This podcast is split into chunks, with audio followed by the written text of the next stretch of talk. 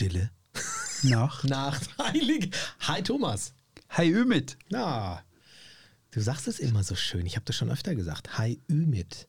Das ist so schön betont. Naja, da geht Naja. schon noch was. Meinst Sag du? mir noch mal, Ja. wie sagt deine Mutter korrekt zu dir? Olum. Was ist das, kleiner Scheißer, mein, oder? Das heißt mein Sohn. Olum heißt mein Sohn. Olum heißt Olum mein heißt Sohn. mein Und Sohn. wenn sie, wenn sie dich bei deinem Vornamen nennt, wie spricht Ümit. Ümit. Also eher das I mitgeschleift, Mhm. okay. Aber du bleibst mal bei deinem Ümit. Warum darf ich das nicht bemühen um eine korrekte türkische das ist die Aussprache? Thomas. Na, das, Ach so, das ist das. du okay, halt. okay, ne? okay, das bin ich. Ja. Okay, ja gut. Ja, ja, das ist immer lustig, wie Leute Vornamen aussprechen. Also ich bin heute noch immer fasziniert davon, wie, also bei, meinem, bei meiner ersten Auslandsreise als 16-Jähriger in einer englischen Familie, ähm, die diese Britin meinen Vornamen immer aussprach. Sie spricht ihn selbst heute mit 82 noch so aus. Wie? I always wonder what happened to Thomas. Echt jetzt? Ja, es ist herrlich. Ich war immer nur Thomas. Ich weiß nicht, wie sie draufkommt, aber es ist so, sie ist Waliserin, gebürtig und sie sagte mal, es wäre bei Ihnen wäre es wohl eher so, aber ich, ich habe es nie genau hinterfragt. Weil da heißt ja aber ich habe immer Thomas, noch diese oder? wunderschöne englische Wortmelodie im Thomas. Kopf. Thomas. I always wonder what happened to Thomas. Wenn die wüsste, wo du jetzt sitzt und was du machst, ey. Lass die Finger davon, würde sie sagen. ist natürlich nicht very British, aber nein, das würde sie nie sagen. Nee, Würde ne? sie nicht machen. Aber es erinnert mich daran, dass ich jetzt mal wieder dort anrufe. Das ist doch schön. das Leben so Da hat ist. sich doch hier unsere Einleitung schon wieder zwischenmenschlich, überhaupt was wir ein zwischenmenschliches Feuerwerk hier gerade schon wieder losgelassen haben. Stimmt eigentlich. Hast Schön, recht. ne? Ja. Ich meine, dafür, dass wir letzte Woche noch darüber gesprochen haben, wie ob Segeln jetzt aphrodisierend wirkt. Äh, ich meine, ganz so wild ist es jetzt nicht. Ich hoffe nur, dass du mir jetzt nicht mit, also Teil 2 kommt, Leute. die machen wir auf es jeden Fall wird noch. jetzt vertieft. Ja. Nein, nein, keine Panik. Wir kehren jetzt wieder zurück zu den Oh. wirklichen Grundfragen des Segelns zur biederen Seemannschaft und widmen uns heute wieder einem ähm, neutralen Thema. Wenn ihr jetzt sehen würdet, wie er seinen Laptop schon wieder auf den Knien hat, Der ich jetzt schon wieder Brille aufgesetzt, wo ich mir dann schon wieder sage, alright, Ümit, zieh dich warm an und mal gucken, ähm, ob ich der Sache gerecht werde. In der letzten Folge, die mit den Aphrodisiaka, Hm. haha, da bist du öfter mal rot geworden. Also heute bist du Gesichtsfarbe neutral. Alles Noch. gut. Ja, na, das Thema ist überhaupt nichts zum. Alright, bin also, gespannt. Okay. Ist kurz und knackig. Im Hafen? Fragezeichen. Da bin ich sicher. Oha. Ist mehr. Segelmythen im Podcast von und mit Thomas Käsbohrer und Ümit Usun. Fällt dir was ein dazu? Äh, so nach dem Jingle, der war zu kurz. Ähm, ja, da fällt mir schon viel dazu ein. Ich bin nur gespannt, ob wir da auf den Punkt kommen. ähm, aber du willst jetzt keine Antwort von mir. Nö, was du, ja, was du so, was fällt dir dazu ein? Aber das war jetzt erstmal, ja. Erstmal finde ich, ja, ist erstmal sei euer Hafen, das ist der sichere Hafen. Allein diese Wort, ähm, dieses Wortspiel ist ja schon, spricht ja schon mal für sich. Naja, ich kam irgendwie darauf, der Mythos ist ja schon in unserer Vorstellung auch jetzt, also im literarischen Sinn, aber auch im persönlichen als Segler, ist für uns ein Hafen ja immer gleichbedeutend mit Sicherheit. Wer Ja. schon mal irgendwo im Starkwind gesegelt ist und wusste, er hat da jetzt noch sieben Stunden vor der Brust, der weiß, wie sehr er sich den Hafen herbeigesehnt hat. Ja, das ist ja so dann so ein Sehnsuchtsort, wo man dann sagt, ah, wenn ich da jetzt schon mal drin wäre, ja, das wäre ja schon mal was. Ist auch Teil des Passage Plans, was Genau. die Risiken betrifft. Ja. Du musst wissen, wo gibt es Häfen, dass wenn mal was schief läuft, wo du rein kannst. Also wir verbinden mit dem Hafen eine Vorstellung von Sicherheit. Aber ich wollte jetzt mal so die Frage stellen, und da brauche ich auch deinen großen Schatz an Erfahrungen. Ähm, ist denn das so richtig, dass wir diesen Hafen eigentlich immer mit absoluter Sicherheit verbinden? Ja. Leider keinesfalls. Okay, woher du sagst es jetzt relativ aus der Hüfte Ja. geschossen? Und du guckst auch ganz betrübt jetzt gerade. Ja, ähm, ich gucke deswegen so, weil mich gerade in den letzten Monaten, oder nehmen wir mal das Jahr 23 her, da gab es ja so ein paar ungemütliche Situationen auf dem Wasser. Ähm, auch bei uns vor der Haustür, Ostsee. Jetzt macht es wahrscheinlich bei jedem Bling Bling und jeder mhm. weiß, oh Gott, ne, da hast du gesehen, wie die Boote irgendwie ähm, an, an der Mole zerschellt waren und also ganz katastrophale Bilder. Ja, es war ein Hafen. Also ohne jetzt zu vergleichen, wie es in der Bucht gewesen wäre, äh, ist aus dem sicheren Hafen ähm, ja Pusteblume. Und genauso auf Mallorca. Also zu sagen, der sichere Hafen ist immer sicher, könnte ich jetzt leider Gottes eben nicht unterschreiben. Ja, das ist auch so mein Hintergedanke bei diesem Post gewesen, aber da will ich jetzt nicht vorgreifen. Also der Sturm und die Bilder von der Ostsee, die haben uns schon irgendwie verschreckt, vor allem wenn man jetzt mit äh, Menschen in Norddeutschland spricht, die da in der Gegend waren und die gesagt haben, ja, ich habe das gesehen, ich stand auf der Pier und habe gesehen, wie da die Wellen über die Mole drüber kamen und nicht von vorne auf die Boote zukamen, von, sondern von oben auf die Boote runterfielen und die einfach irgendwie zu Klump schlugen. Also das hat vielleicht schon etwas ausgelöst. Katastrophen sind natürlich immer kleine und große. Ein, ein medialer Hingucker, das ist mal klar, aber klammern wir das mal ein. Mhm. Ähm, da ist jetzt was passiert, was finde ich eigentlich auch ein bisschen in die, in die Zeit reinpasst, dass so unsere Gewissheiten von Sicherheit eigentlich gerade so ein bisschen mit Fragezeichen versehen ja. werden, aber da will ich noch gar nicht so raus, mhm. sondern wir bleiben mal zunächst bei der sichtbaren Ebene des für uns als ähm, Segelnde ähm, und als Sportskipper ist der Hafen gleichbedeutend mit Sicherheit. Aber wenn ich dich jetzt mal frage, hm, was, ist denn, was war denn das Übelste, was du im Hafen selber mal gesehen hast? Nicht das, was dir passiert ist, kannst du auch damit anfangen. Aber ich habe diese zwei Kategorien, um eigentlich auch ja. unsere Zuhörerinnen und Zuhörer mal irgendwie auf die Spur zu setzen. Also, was war das Übelste, was ihr im Hafen mal gesehen habt? Und was, was war es bei dir? Also, weiß ich nicht, ob es jetzt das Übelste war, aber ich habe gesehen, dass sich zum Beispiel manche Crews extrem schwer getan haben, im Hafen festzumachen aufgrund der äh, Bedingungen, die vorgeherrscht haben.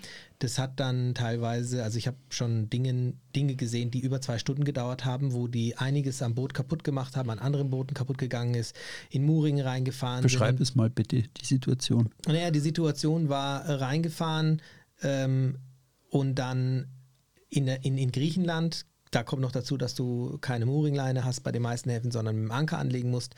Ungemütliches Wetter, Seitenwind, ähm, die Kielbombe sich in der anderen Mooring ähm, äh, verhängt, dann irgendwie rausgekommen, dann sich der Propeller in der anderen Mooring verhängt, dann sich versucht abzuschleppen, dann Segel rausgezogen und dann die anderen Boote mitgezogen, also ähm, losgeschnitten, irgendwann abgeschleppt worden, wo ich dann sage, gute Crew, wenn ihr in der Nebenbucht den Anker geworfen hättet, da wärt ihr viel sicherer gewesen, äh, weil diese Umstände für euch vielleicht auch in der Umsetzung in dieser Situation zu schwierig waren. Also der, der Hafen war für die anderen mit Sicherheit sehr sicher, aber für diese Crew in dem Moment jetzt nicht. Also ich mache schon auch da ein bisschen den Unterschied.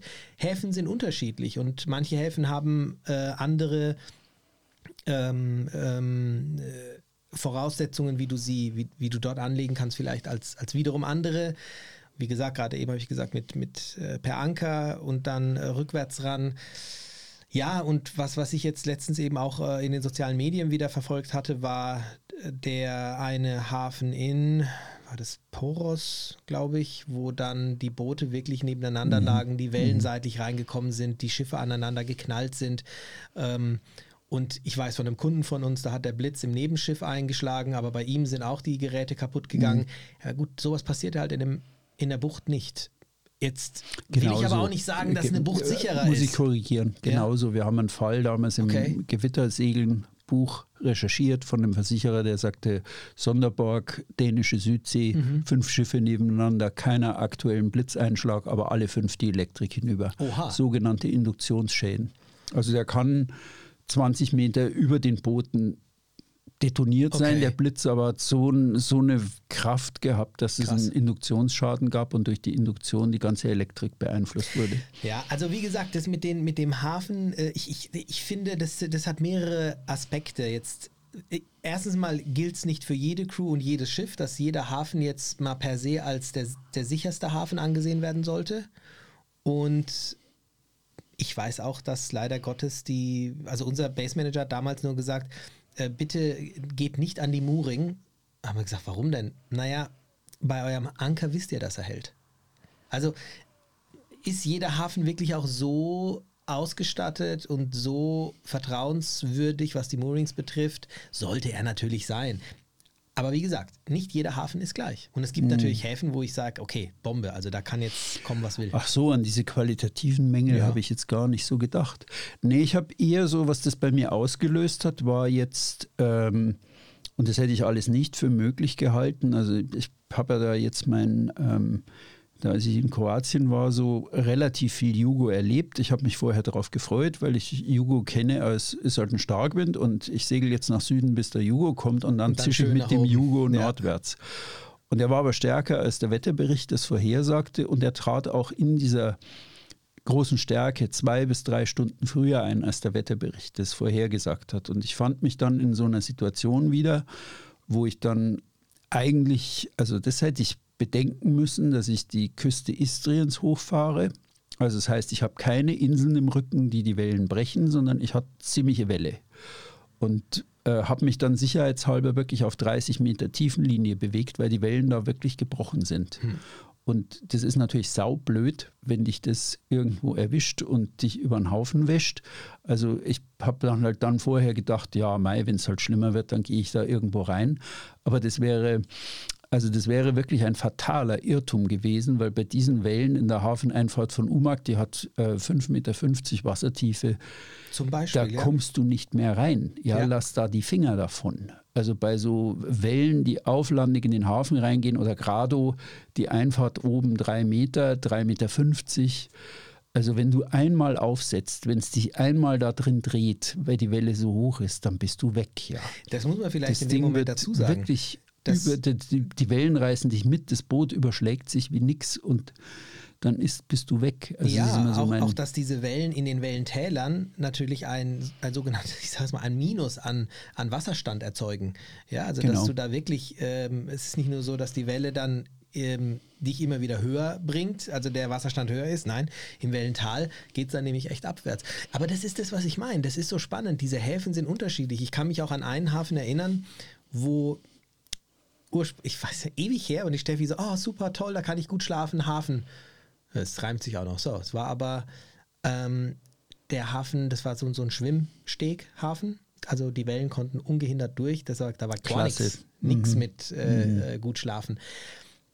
Man muss schon wissen, wohin ist dieser Hafen offen, äh, welche Windrichtung Ja. habe ich, was für Stege Ja, sind. Also, Ja. boah, schwierig. Meine Geschichte geht dann so weiter, dass ich einfach nicht mehr in den Hafen kam. Ich wusste, ich muss jetzt mindestens vier Stunden im zunehmenden Wind. Das war klar, dass das weiter zunehmen würde. Also er war um 10 schon da, wo er um 1 sein sollte von der, von, von der Windstärke her. Und dann kam ich oben so ums Eck rum und habe dann gedacht, ja, ich bin jetzt, jetzt habe ich einen Ablandig, also so den Istrien endet dann plötzlich und du fährst dann nördlich von Umag, fährst du nicht mehr Kurs 0 Grad oder Kurs 340 Grad, also so nach Nordwesten, sondern biegt die Küste so nach Osten ab.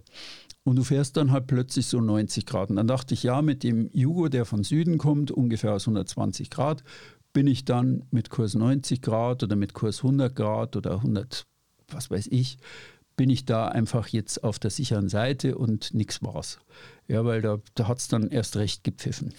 Und dann kam ich glücklich, dann eine halbe Stunde war das ähm, in den Hafen von Isola und habe dann festgemacht und der Wind blies also immer noch ziemlich heftig und habe mich so gut verteut, war alles sicher, sah alles sicher aus und nachts um drei weckt mich plötzlich, ich war lange in Isola für, mit dem Boot, weckt mich plötzlich ein Sirenenton, ich weiß nicht, ob ich schon erzählt habe, Sirenenton, ein Doch, hast du mir langdauernder. erzählt, ja, ja, ja, hast du Und, mir, haben wir mal äh, telefoniert. Äh, der riss nicht ab, es drang so in meinen Schlaf. Ja, das war wirklich so eine, eine Sirene und die brach einfach nicht ab. Und ich habe dann, ich kenne Isola ein bisschen, wie viel, also ich wusste, die das Wasser, wenn zwei Meter steigt da oben, dann läuft es in die Häuser rein.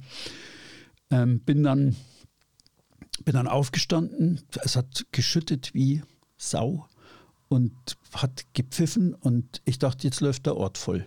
Also das ist jetzt eine Warnung für die Anwohner. Bin dann raus, bin aufs Vordeck und habe gesehen, dass der Wasserstand fast die Betonmole oben, da fehlten nur fünf Zentimeter. Also es ist ja ein Tidenhafen. Wahnsinn. Und normalerweise ist die 1,50, 1,70 drunter, ja, bei Ebbe. Und es war fast so, dass der Hafen übergelaufen ist. Die beiden vorderen Festmacher waren zum Zerreißen gespannt. Da hast du also so Gitarre drauf spielen können und hinten die Moorings. Also hast nicht die Balken, an denen die hinteren Festmacher laufen, die waren auch total gespannt.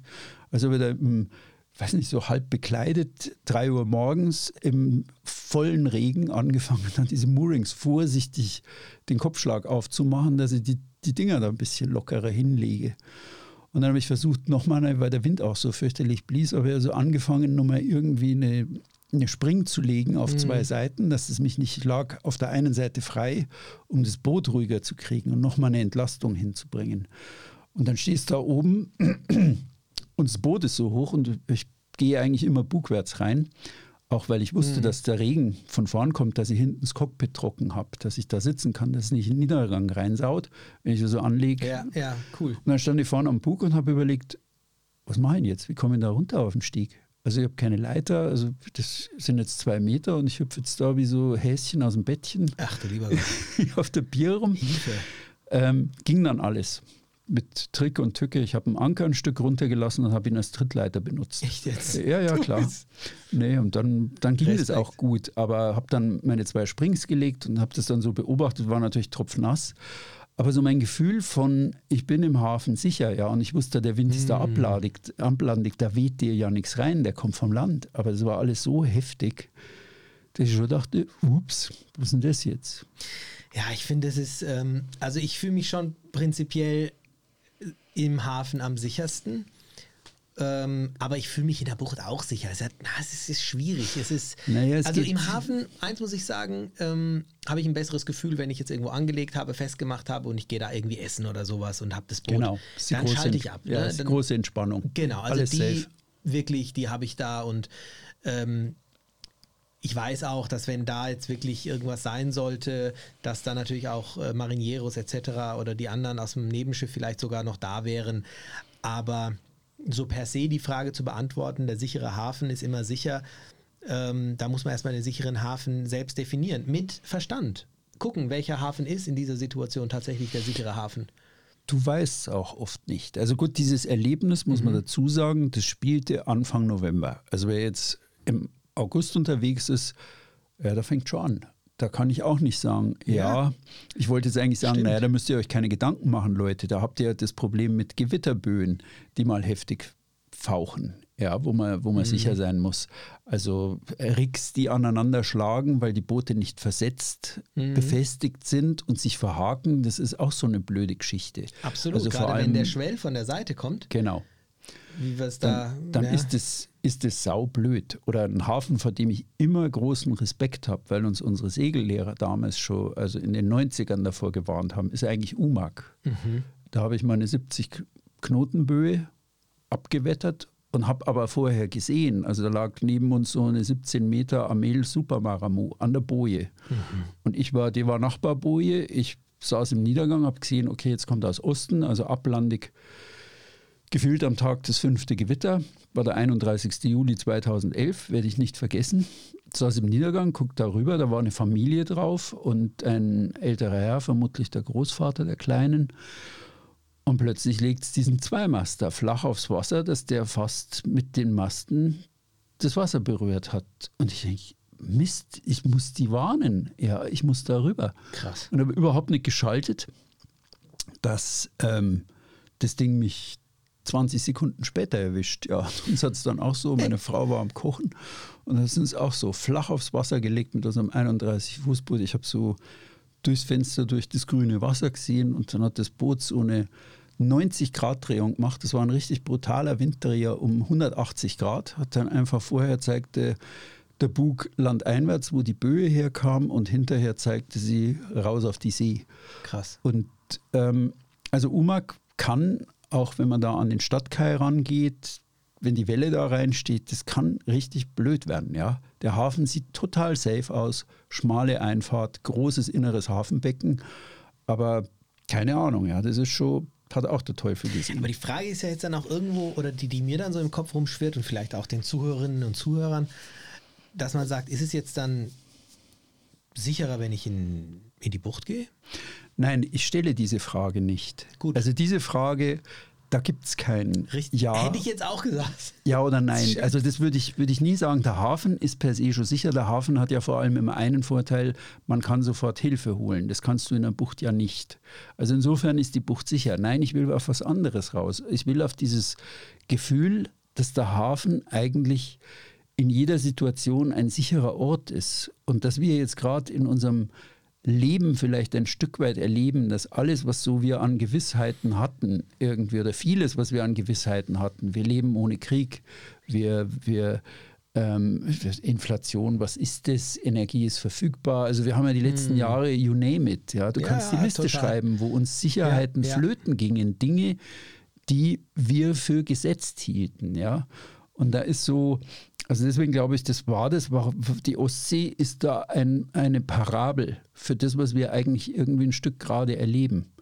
Und also dieses, vielleicht rückt es uns auch die echte Realität ein Stück näher wieder. Dass wir eigentlich dachten, das ist alles gesetzt, das ist safe, das ist sicher, das ist gut. Und wir müssen uns eigentlich wieder an das gewöhnen, was der normale Betriebszustand eigentlich ist, nämlich so sicher ist es alles gar nicht. Und das, was wir alle immer gelernt haben irgendwie, du kannst alles machen, es ist sicher und es wird dir garantiert 100 pro Spaß machen. Das große Versprechen, das ist so ein bisschen, hat es auch ein Fragezeichen bekommen. Ich finde es einerseits. Also ich finde, es hat ein großes ja. Fragezeichen. Und ja. dieses Fragezeichen ähm, Also es ist ein ganz spannender Punkt, den du damit jetzt gerade erreichst und der natürlich, wie du es gerade schon auch beschrieben hast, der, der aus meiner Sicht ganz andere, ganz andere Themen hier noch mit einfließen lassen sollte. Das Leben als solches hat sich, die Welt hat sich natürlich auch geändert. Also man kann das auch äh, übertragen auf, auf Unternehmen, Stabilität, dieser, dieses, diese, diese Thematik Stabilität die gibt es so nicht mehr, wie es sie mal gab. Und es gibt viele Dinge, die waren früher schon nicht stabil und sind sie heute immer noch nicht. Und ich bin der Meinung, wer das nicht, wer das nicht akzeptiert, beziehungsweise wer es nicht schafft, damit im Positiven umzugehen, der wird untergehen. Also ich finde, es ist ganz, ganz wichtig, dass wir im, in unserem Alltag, und damit meine ich jetzt auch nicht nur das Segeln, dass wir die Dinge in Frage stellen und dass wir dass wir jetzt nicht sagen, ja, so safe und so war es schon immer und so wird es jetzt auch bleiben. Also mit Veränderungen zu leben, mit kurzfristigen, schnellen Veränderungen zu leben und in, in, die, in letzter Instanz darauf reagieren zu können, und das kann ich nur dann, wenn ich es akzeptiert habe, ist Voraussetzung, um heutzutage ähm, ein glückliches Leben zu führen, weil du sonst durchdrehst. Ich glaube, du drehst sonst durch. Du bist sonst derjenige, der, der der ganz unzufrieden ist, weil du sagst, ja, wieso ist das jetzt nicht so und wieso ist das und ich habe doch das Boot da festgemacht und da, da wirst du verrückt. Es ist, es gehört zum Leben dazu, dass die Dinge nicht sicher sind. Das hört sich jetzt blöd an, aber das ist nicht mal was Schlimmes.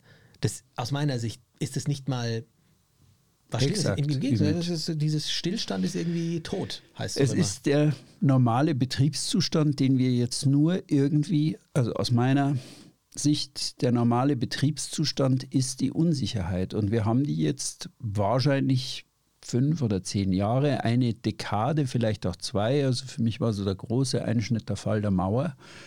Also äh, das war ja nicht so, dass die Welt friedlich war. 2008 hatten wir eine Fetzenfinanzkrise, wir hatten World Trade Center 2001, ja. wir hatten... Äh, es ist ja immer irgendwas los. Irgendwas ist immer, ja. Aber so dieses, wir hatten immer so unsere Gewissheiten behalten und jetzt plötzlich bröselt das alles, ja. Wie stabil ist VW eigentlich noch?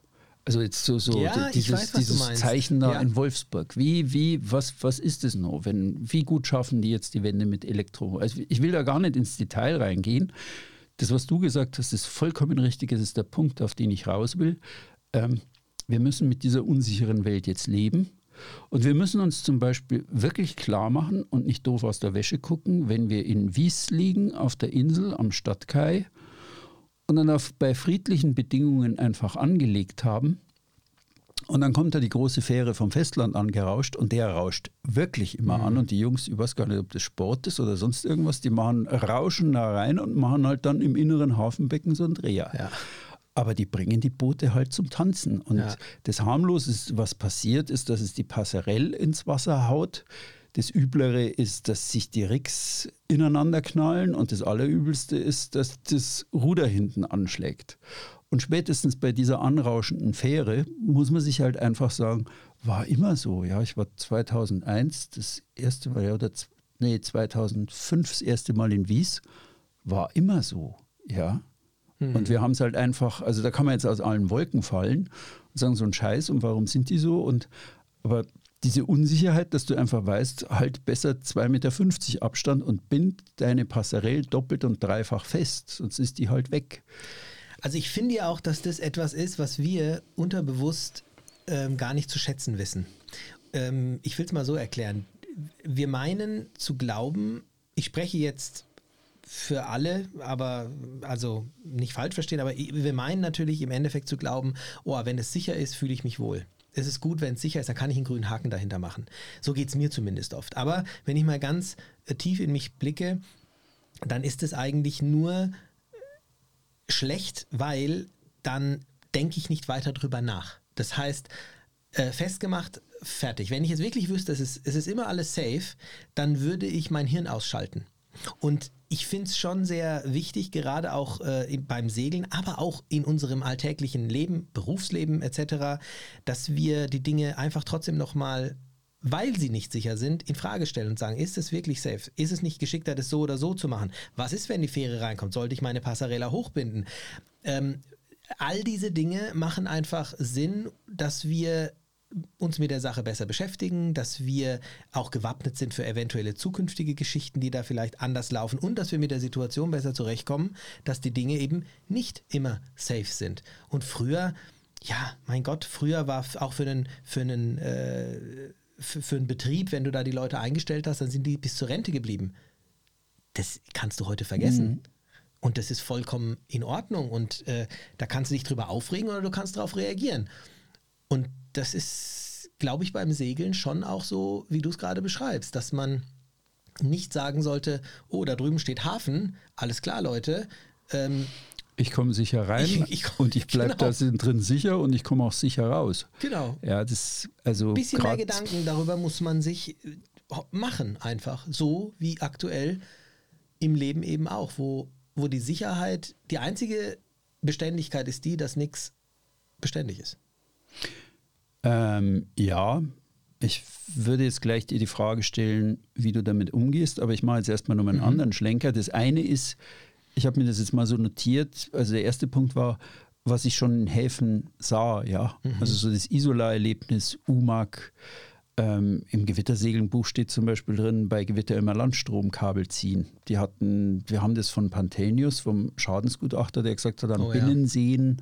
Haben sie also eine Häufung von ähm, Blitzeinschlag bei eingestecktem Landstromkabel, Ja, also Binnenseen. Sie sagten, sie haben es am Meer noch nicht so, aber signifikant Binnenseen, Landstromkabel an den Booten dran und dann Blitzeinschlag. Also das ist, das ist irgendwie blöd. Ähm, und die zweite war, also ähm, ja, so ein, so ein Autoparken. Also ich habe mal, ich war auch Isola, ich habe erlebt, wie ein, ein, ein Audi A8 ins Hafenbecken platschte. Ach du lieber Gott. Ja.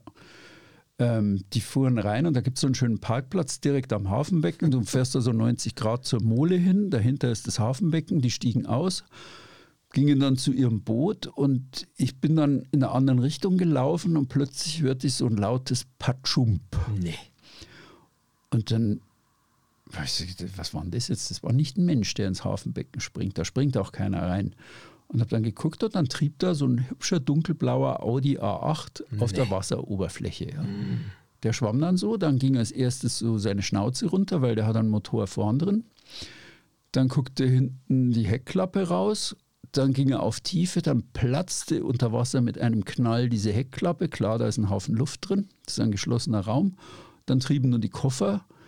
Und das Lustigste war, das Auto kam auf den vier Rädern in der Tiefe zum Stehen und plötzlich gingen die Lichter in dem Auto an. Es gab einen veritablen Kurzschluss, der hat unter Wasser sein Fernlicht angeschaltet. Nee, ja. Aber da war keiner mehr drin, ne? War keiner mehr drin. Und im Nachhinein kam auf, also ähm, der, der Matthias, äh, ein Slowene, der war halt besoffen. Nein. Ist da, hat da eingeparkt, das ist eine Automatik. Ja, dann keine Handbremse rein, das hat er vergessen. Und dann ist er ausgestiegen. Das ist natürlich so gemacht, dass das Regenwasser abläuft. Also jetzt nicht eine steile Steigung, Ja, ja. sondern der stand dann noch einen Moment und dann irgendwann hat er sich Ja. halt bewegt, ja. Ja, oder auch zum Beispiel, ich habe mal gesehen, um Gottes Willen, ich will jetzt keinem Angst machen und sagen, geht nicht in den Hafen. Also wie nach wie vor, für mich ist der Hafen immer noch der sicherere Ort, äh, in den meisten Fällen zumindest. Aber ich habe schon mal gesehen, wie ein Schiff brennt. Und Wow. wenn du dann im Hafen bist und neben dem falschen Schiff bist, Ja, ja. also die ersten fünf Schiffe haben, glaube ich, in den ersten zwei Minuten alle gefackelt, lichterloh. Also das hat keine zwei Minuten gedauert, dass von einem Das ja Schiff auch bis zum fünften Ja. Ja. also innerhalb von 30 Sekunden hat das zweite gebrannt und es ging, also es war ganz, ganz, ganz schlimm, ganz übel. Also ich habe das zum Glück nicht live gesehen, weil dann, da weinst du, glaube ich, wenn du sowas siehst. Ne? Also Aber das ist so entzündlich, allein durch so die Hitzeentwicklung eines Schiffes, dass durch die Hitzeentwicklung Ja. ein anderes automatisch sich selbst zwei entzündet. Minuten, fünf Schiffe in einer Reihe, teilweise große Yachten. Also das ist unfassbar. Wow. Klar, ist auch eine Geschichte, die du dann Nee, im Hafen Kurzschluss, Nummer, ja. äh, es passiert jetzt vor Ja, Anker genau. nicht wahrscheinlich, äh, wenn das Nebenschiff irgendwie abfackelt, aber Das ist auch der kleine Blödsinn, der mir schon passierte. Also Sixpack, der auf Tiefe geht, Sixpack Mineralwasser, der ist auch schnell weg. im Hafen. Ja, du hast, holst da einen Haufen Sixpacks und so diese eingeschweißten Dinger und Ach dann so. reißt dir der Griff und dann macht das Ding einmal Patschump und dann guckst ihm so nach. Ja? Das stimmt, das kann Das treibt nur einen Moment. In der Bucht muss, Genau. hast halt im Dingi. Und du, wie kriegst du es raus? Also ich glaube, ich habe es damals mit dem Bootshaken gemacht. Das Handy, das im Hafen verschwindet, Habe ich schon zwei auch. Stück auf einen Schlag Nein. versenkt. Na klar, mit dem Dingi äh, Richtung Boot. Ja, nee, anders. Also mit dem Dingi ähm, an Land in eine schöne Taverne auf dem Rückweg versucht ins Dingi zu steigen. Naja, das war's. Das Ja. war ein Uso zu viel. Zwei iPhones. Ja, klar. Nicht Klar. mehr da. Genau.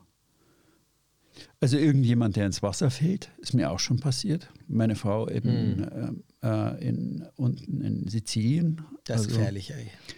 Ja, ja, das war Nacht und dunkel und die hat da einfach die Kurve nicht gekriegt. Ja, das war ein richtiger Dreckshafen. Und ähm, das war, also die war, also war vor allem der Schock, der mich dann beeindruckt hat. Also das, das, dass da jemand jetzt, die konnte sich selber nicht mehr helfen dann Mhm. in der Situation. Es hat einfach so einen leichten Dreher. Wir hatten auch etwas Wein. Der Alkohol ist gefährlich, Leute. Ja, ich sag's euch. Ähm, die hat da so einen leichten Dreher gekriegt und platschte dann ins Wasser und ist dann verschwunden nach unten. Ja. Also ich habe dieses Jahr einen, also der war strunzbesoffen, ich weiß nicht, wie das geht, wie man das machen kann. Der ist erst nicht über die Passarella gekommen und dann ist er mit Vollgas gegen, ähm, gegen ähm, ich glaube, das, das Teil vom Bimini geknallt mit seinem Kopf, Ja. rückwärts runtergekippt. Äh, passiert. Ja, also das ist, ist ja nicht so, dass der Blödsinn immer nur anderen passiert, ja, bis hin zu der Meister zerlegte die Winch ähm, und da ist so ein kleiner, kleiner Plastikring und ich passe auf wie die Sau, ja, ich gucke, dass da nichts reinfällt. Und prompt kam mir dieser Plastikring, der hat halt so einen Dosendurchmesser, fünf Zentimeter hoch, ist irgend so ein Distanzring. Ja. keine wirkliche Funktion. Muss halt irgendwas auf Distanz in der haben. Da macht so tick, tick, tick und platsch. Und ab ins Wasser. Und weg ist er, ja. Und ich weiß, es ist Luma und Luma ist bei Ersatzteilen die- grausam. Lieber über glühende Kohlen laufen, als von Luma ein Ersatzteil bestellen.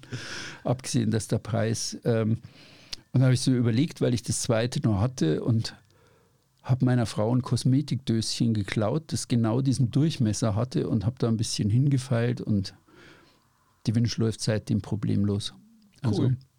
Ja, Aber sind es jetzt so, also gut, wir haben jetzt also das sind jetzt natürlich Schwenke. naja, genau, also auf der einen Seite sind es Dinge, die eben mal schiefgehen können, mit denen wir dann irgendwie umgehen müssen, aber was jetzt sind, klar, das sind Sachen, die in erster Linie vielleicht, bis auf das jetzt vielleicht im Hafen passieren können, aber die Sicherheit in einem Hafen mh, siehst du aber schon auch so wie ich, dass du sagst, grundsätzlich, wenn ich jetzt einen sicheren Ja, Hafen will, oder einen sicheren Übernachtungsplatz, gehe ich natürlich in den Hafen. Es ist, ich kratze nur an dem Mythos des Hafens, dass er ein sicherer Ort wäre per Ja, se. ja, ja, ich da gut. passiert, verstehe ich. da passiert sehr, sehr viel und da ist sehr, sehr Passiert viel. vielleicht deswegen viel, weil wir denken, dass er sicher ist? ja, also die, Weil die Sache mit dem A8 ist einfach so, zip, zip, habe ich hundertmal gemacht und flupp. Ja gut, ich meine, aber das einmal ist ja nicht ein an der Auto. Handbremse. Aber ich meine jetzt so, man macht da fest und macht sich nicht viele Gedanken und äh, du, ich habe zum Beispiel auch viele gesehen, die meinen, sie haben da gut festgemacht. Sie sind in einem Hafen, wissen aber nicht, wie man richtig anlegt. Sprich, die haben die Mooringe nicht auf Zug gebracht. Und ähm, auf einmal siehst du zwei Stunden später, wie das Boot in regelmäßigen drei Sekunden Abständen gegen den Pier knallt. Hm, Ähm, da ist natürlich der Hafen, wäre schon sicher. Ich muss natürlich auch wissen, wie ich das Gut, eigene, nutzen habe, sicher ne? eigene Fehler, also das klar. Ist ja auch mein Albtraum immer, also gerade in so den Gezeitenhäfen an der Nordadria, wie, wie verlässt du das Boot jetzt, in welchem Abstand? Genau. Ja, also da bin ich dann schon auch immer nervös, wie man das jetzt richtig macht. Aber ich komme jetzt nochmal zurück, also der Hafen per se als ein Bild für die Sicherheit in unserem Leben, da mache ich schon ein gewaltiges Fragezeichen dahinter, bis hin zu eben beim Blitzeinschlag bist im Hafen genauso viel oder so wenig sicher wie, wie in der Bucht. Die, Im Gegenteil, die Yachtversicherer haben weitaus mehr Blitzschäden in Häfen als aus Buchten. Es liegt aber einfach daran, dass also im Hafen viel, viel mehr Boote liegen als dann in Buchten. Interessanterweise, ich bin überzeugt, dass ich wahrscheinlich trotzdem in den Hafen fahren würde, als in eine Bucht, wenn ich weiß, dass es gewittert und ich habe die Wahl. Ja, ich würde, glaube ich, habe ich schon mal gesagt, ich bin mittlerweile so, ich habe jetzt zweimal so blöde Sachen in Buchten erlebt. Ich glaube, ich würde es draußen abwettern. Wenn ich irgendwie die, ja, den, den, den, Hafen. die Corones habe, Entschuldigung, ähm, dann würde ich, nee, nee, draus. Ja, du hast ja, Südkroatien hat wenig Häfen, also. Aber wenn du einen hättest, meine ich. Wenn ich einen hätte. Ja, wahrscheinlich würde ich wahrscheinlich schon machen. Also wenn er nicht gerade ganz blöd auch- gelegen ist, ne? Und Ja. offen ist. Nee, ich äh, bin jetzt schon öfter beim, also so nach ein paar Erlebnissen jetzt im Sauwetter, wenn schlecht, schlechte Vorhersage war, bin ich schon in den Hafen jetzt gefahren. Ich war schon brav. Ich habe nicht mehr gemeint, ich müsste jetzt alles und jedes unter eigenem Anker abwettern. Also da habe ich schon meine Trachtprügel Ja. bezogen. Wir waren dieses Jahr mit einer 57er äh, in Kroatien in den Kornaten und wollten in den Hafen und Wo wirklich, wolltet ihr rein? Pischkera Äh, ich, ich weiß, ich glaube, es war oder Pischkera. Schut? Mm, Ja, es gibt Frage. da nur die zwei. Den einen auf der, auf der Westseite und den anderen auf der Ostseite. Nee, Pischkera war es. Nee, oder war es Schutt? Nee, Pischkera war es. In Schutt Ja. waren wir drin und Pischkera wollten wir rein. Nee, Schutt ist ja keine Hafeneinfahrt. Das ist so ein, genau, das ist Ne, der ist ja lange offen. Schwimm, der lange Steg. genau. Und Bucht. Pischkera hast du diese kleine Einfahrt. Ja. Ja, die hat aber nur zwei Meter gehabt. Tiefe. ja, ja, genau. Und da haben wir jetzt, Da wird's also wirklich eng. klar, weil wir gucken dann auch und ich habe auch dann, aber ich habe mir da gar keine Gedanken gemacht.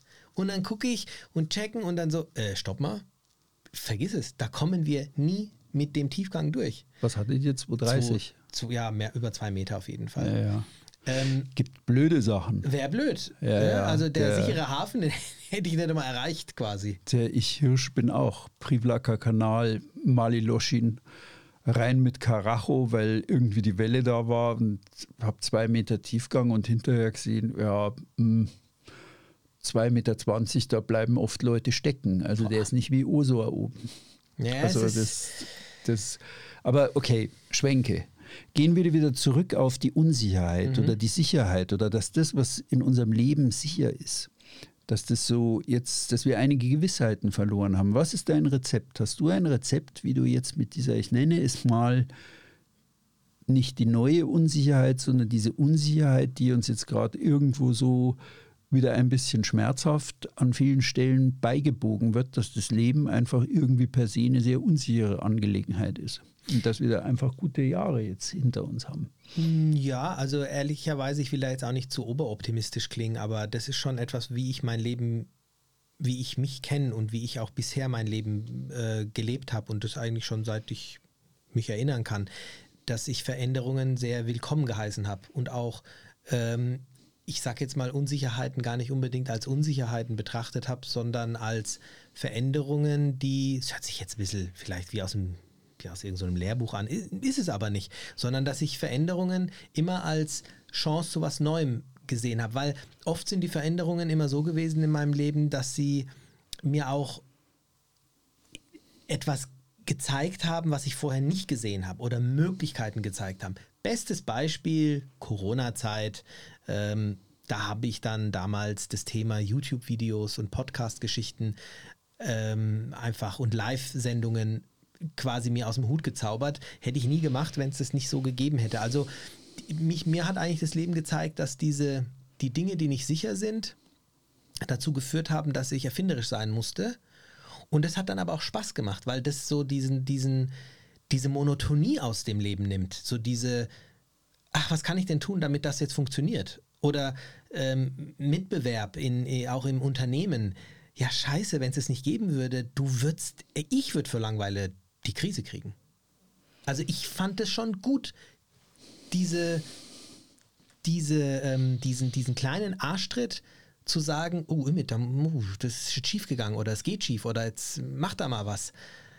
Ne? Also ich will es jetzt nicht übertreiben, ich brauche jetzt nicht immer Extremsituationen, um dann meinen Kopf aus der Schlinge zu ziehen, aber wir alle kennen das Gefühl, wenn du deinen Kopf aus der Schlinge gezogen hast, das ist schon ein geiles Gefühl.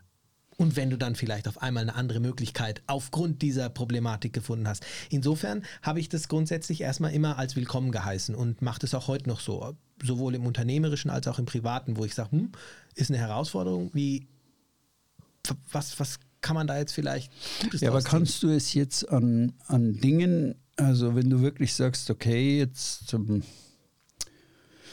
Ukraine, mhm. ja, das kann man ja nicht per se willkommen heißen.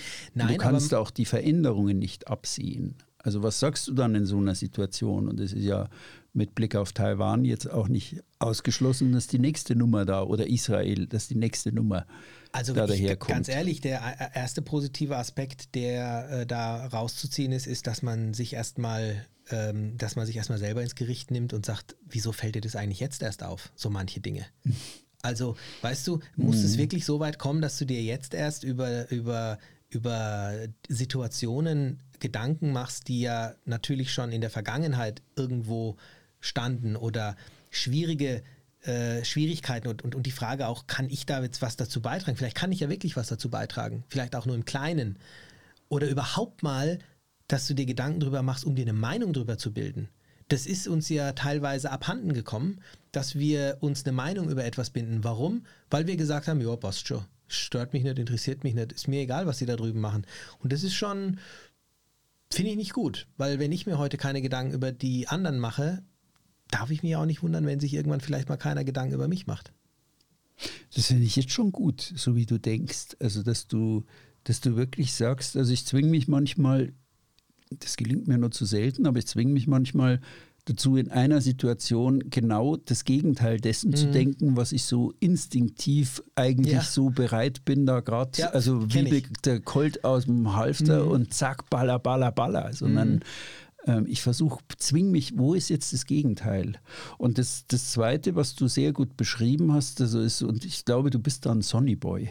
Mhm. Also ja, schon, weil du, also dieses es gibt ja dieses, dieses schöne, hehre Bild von das chinesische Schriftzeichen für Krise ist auch das Schriftzeichen für Chance oder irgend so mhm. eine Story. Okay. Also ich formuliere es immer eher in einem anderen Satz. Oft kommt das Glück im Gewand des Unglücks daher. Ja. Und das, verstehe, ist, das ist das, was wir selber in der Hand haben. Das Gegenteil dessen zu denken was wir jetzt gerade geneigt sind zu denken, dass wir nur eine Unsicherheit in der Unsicherheit erblicken, sondern dass wir sagen, ja, vielleicht ist das die größte Sache meines Lebens. Also ich würde heute sagen, mein Rauswurf 2014. Ich denke gerade die ganze Zeit daran. Das war die Chance, segeln ja. zu gehen und ja, es führte in letzter Instanz dazu, dass wir beide uns heute gegenüber sitzen. Ja, und du warst, Glück mit Sicherheit empfinde. nicht, du warst mit Sicherheit nicht jubelnd in dem Büro gesessen, als man dir das verkündet ich war hat. angefressen. Ganz klar. Also ich war nicht, ich habe damit vom ersten Tag angerechnet, äh, 23 Jahre, weil wir, ich mich mit meinem Gesellschafter nicht verstanden habe von Anbeginn. Aber ähm, ich habe immer damit gerechnet. Aber ich war angefressen. Es Mhm. kam in meinem Lebenslauf nicht vor, dass das jemand macht. Man wirft mich nicht raus. Krass. Da, da ne? habe ich meine Vorstellung, ich bin zu gut dafür. Und irgendwann war ich es halt nicht mehr oder keine Ahnung, was ihm für eine Laus über die Leber gelaufen ist. Aber wir können selber, wir haben es in der Hand, was wir daraus machen, auch bei diesen großen Dingen. Ja, was, Nur wir. Und das ist auch der Punkt. Und ich bin auch der Meinung, also ich bin ein ganz großer Verfechter davon, für alles Verantwortung zu übernehmen. Und selbst wenn jetzt jemand sagt, ja, ähm, du kannst ja nichts dafür, dass du, dass um dich herum dies und jenes passiert. Mag schon sein.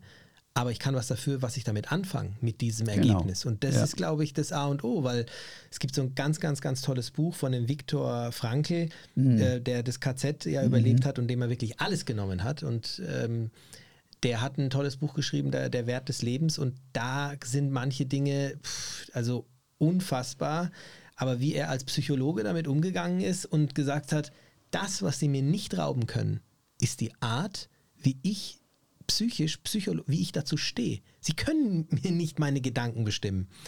Können sie nicht. Sie können mir alles nehmen, können alles machen, was sie wollen. Aber wenn ich jetzt entscheide, wie ich damit umgehe und wenn ich diese Kraft habe, dann bin ich eigentlich unantastbar. Hm. Schon cool irgendwie.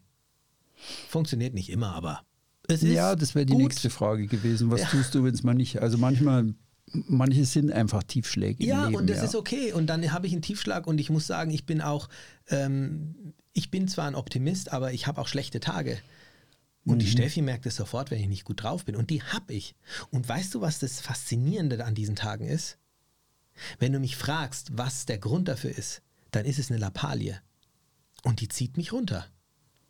Das können schon Dinge sein, die gar nicht so relevant sind, aber die dann vielleicht auch dann das fast vielleicht zum Über, weiß ich jetzt nicht, äh, laufen bringen, aber ähm, ich finde es auch wichtig, solche Tage zu haben. Sonst kann ich erstens die anderen nicht schätzen und auch nicht ein, einschätzen. Eine kluge Bergführerin sagte mir mal, weil ich mit ihr genau über dieses Thema gesprochen habe, also ähm, ja, äh, wie geht sie mit sich selber um? Sagte mal so schön, es ist nie das Marmeladenglas, das auf den Boden knallte vor meinen Augen, über das ich mich ärgere. Das Marmeladenglas ist ein Auslöser für etwas und ich habe mir angewöhnt, einfach in meinem Job, ich habe da immer Verantwortung für Leute, die ich irgendwo in die Berge führe. Ich habe mir angewohnt, sofort drüber nachzudenken, also fünf Sekunden den Ärger über das zu Boden geknallte Marmeladenglas zuzulassen, aber dann sofort reflexartig drüber nachzudenken, da ist doch was anderes gerade dahinter. Womit kommst du denn gerade nicht klar im Leben? Ja, es Das- ist immer etwas Größeres dahinter und das fand ich eigentlich ziemlich clever. Also ich bin jetzt so da gerade dabei, das, das irgendwo mal auszuprobieren. Also da würde ich gerne kurz was dazu sagen. Du sprichst da auch etwas an, was ich auch, ähm, was mir auch ganz wichtig war, auch zum Beispiel unserer Tochter mit weiterzugeben. Jeder kennt es. Der, wenn du versuchst, eine Schraube reinzudrehen, es funktioniert nicht, dann schmeißt den Schraubenzieher in die Ecke oder du stolperst über irgendeine so Kiste, kickst die Kiste weg. In dem Moment geben wir die Schuld dieser Kiste und finden diese Verantwortung nicht bei uns. Und was mit, also es gibt einen Punkt, den ich, der mir sehr, sehr gut tut, wenn etwas nicht, wenn etwas schief läuft. Sobald ich Gefahr laufe, die Verantwortung bei jemand anderem zu sehen, auch wenn er offensichtlich jetzt irgendwie die Schuld davon trägt, in dem Moment gebe ich ja die Macht komplett ab. Das bedeutet ja in dem Moment, nur weil jemand anders etwas getan hat, geht es mir schlecht. Das heißt, ich habe ergo auch gar nicht die Möglichkeit und die Mittel, aus eigener Kraft aus dieser Miserie rauszukommen, weil jemand anders hat es ja verursacht. Wenn ich hingegen bei mir die, ich nenne es Schuld, suche, dann habe ich auch selber die Möglichkeit, mich rauszuziehen. Wenn ich sage, okay, in der Firma läuft irgendwas schief, ja, ich kann natürlich sagen, hey, die Verkäufer, die haben es nicht hingekriegt. Wenn ich aber sage, okay, gut, was habe ich da falsch gemacht? Wo habe ich was falsch gemacht? Dann fühle ich mich auch wieder mächtig und sage, okay, wenn ich das falsch Ja, gemacht klar. habe, dann kann ich es auch wieder hinbiegen. Klar, du, du zwingst dich zur Selbstwirksamkeit, wenn du sagst, ich habe es verbockt. Richtig. Und egal, wenn ich es hundertmal nicht Richtig. verbockt habe, irgendwo hänge ich in der Kiste immer mit drin. Immer. Und ich bin Ja. gerne verantwortlich und dann kann ich es Ja. auch ändern. Vielleicht ist es auch der Grund, weshalb ich in solchen Situationen auch Chancen sehe. Weil wenn ich die Schuld bei jemand anderem sehe oder die Verantwortlichkeit, da kann ich natürlich auch nichts bewirken. Dann bin ich das Opfer. So, Ja. so kann man es sagen. Also ich will mich nicht zum Opfer machen, indem ich die Schuld jemand anderem gebe. Nee, das ist einfach die eigene Selbstwirksamkeit wieder aufrufen. Also die Taste Selbstwirksamkeit drücken, statt du bist schuld. Wenn Das wir zurück zu unseren Häfen gehen, passt es eigentlich auch in gewisser Weise, merke ich gerade. Ja, Weil klar. auch diese, ich weiß nicht, wie, wie, also was du jetzt im Kopf hast, aber auch hier ist es ja ähm, sicherer Hafen, nicht sicherer Hafen. Ähm, dem Hafen brauche ich auch nicht unbedingt die Schuld geben, sondern Wir hängen immer irgendwo mit drin. Immer. Ja, Wir haben ein Schiff irgendwo hingesteuert. Wir haben es befestigt. Und wenn ich morgens um drei raus muss, weil die Festmacher zum Zerreißen gespannt sind und gleich irgendein Blödsinn passiert oder irgendwas ist, ich habe dieses Schiff da verteut. Niemand anderer. Und ich muss jetzt auch wieder schauen, dass ich die Situation gerade biege. Also ist es so, dass wenn ein Hafen zum Beispiel aufgrund seiner nicht vertrauenswürdigen Moorings nicht sicher ist, dass das zwar Fakt ist, okay, aber der Hafen ist nicht dran schuld, wenn Du ich mich fest. immer mit drin, weil du erstens ähm, Mach dich anders gibt es fest. eine Informationspflicht. Mach dich anders fest, ja. Ähm, ich misstraue Bojen. Also seit ich in Sizilien da ein, ähm, draußen vor der Westspitze in der Bucht mal, ich habe mir mittlerweile angewöhnt, genauso wie am Anker an Bojen zu ziehen, ja. Und an der habe ich 150 Meter gezogen. An der Boje. Die, die ging mit, als wäre sie in Butter fixiert. Ja. Also das, ich ziehe da schon mit Gas dran. Also seit unserem Bojen-Podcast muss ich zugeben, ähm, habe ich auch einen anderen Blick auf die Bojen. Ich gucke auch immer, weil mein Freund Thomas mir das beigebracht hat, wie bewachsen die denn sind. Ja, genau. Am Genau. Anfang der Saison vor allem. Wenn die bewachsen Genau. sind am Anfang der Saison, hm, Blöde Sache. Und ich kann, Blöde Sache. ich kann jetzt sagen, im Oktober, da heißt es ja immer in Kroatien, ja, die Bojen sind jetzt alle draußen, da sind nur noch die Blöcke im Wasser. Mm -mm. Und witzigerweise sind genau die Bojenfelder, die eigentlich immer so in der Kritik sind, weil da irgendwie die Bojenbetreiber irgendwo Spinstis sind, die andere die Landleinen durchschneiden, wenn sie ankern und so Scheiß machen. Ähm, die bleiben mit den Bojen über Winter im Wasser. Ja, Krass. Also ich nenne keine Namen, aber trotzdem. Hm.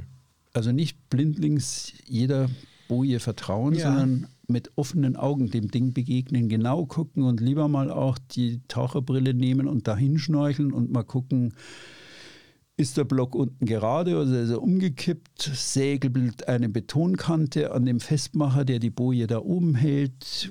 Ist der Schäkel durchgerostet? Ist er gesichert? Ist er schon ein bisschen aufgedreht, der die Boje da hält? Also da gibt es alle Arten von Blödsinn. Wir Ja. dürfen die Sicherheit nicht als etwas, was gesetzt ist, Mhm. annehmen. Selbst wenn man mal fünf Grad sein lässt.